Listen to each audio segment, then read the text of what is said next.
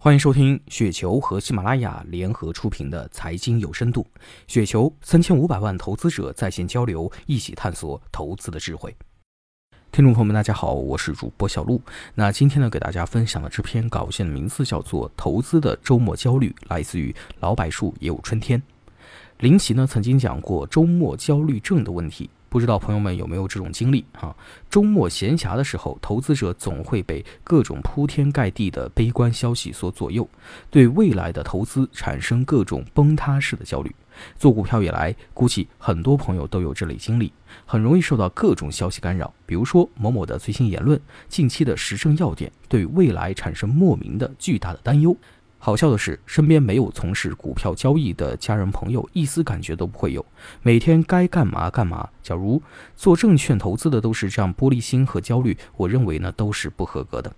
投资的道理大家都很容易懂，但能够忍住市值波动对人性的反复折磨和鞭笞，其实呢是最难的。每个人怕失去又想得到的心理是投资路上的魔障，这个毫不夸张。之前呢还看了一部纪录电影《玄奘大师》，很有感触。法师一生极致追求自己想得到的佛教真理，执着、坚持、忍耐，这些呢其实是每个人想获得成功的必备性格。现今世界的格局在发生变化，我们也在发生变化。这个世界唯一不变的就是变化。那既然是这样，我们个人的担心和忧惧并不能够改变什么，我们只能够从更宏观的大局去看待问题，去找到可以追寻的规律。我希望能够修炼好自己的性格和心性。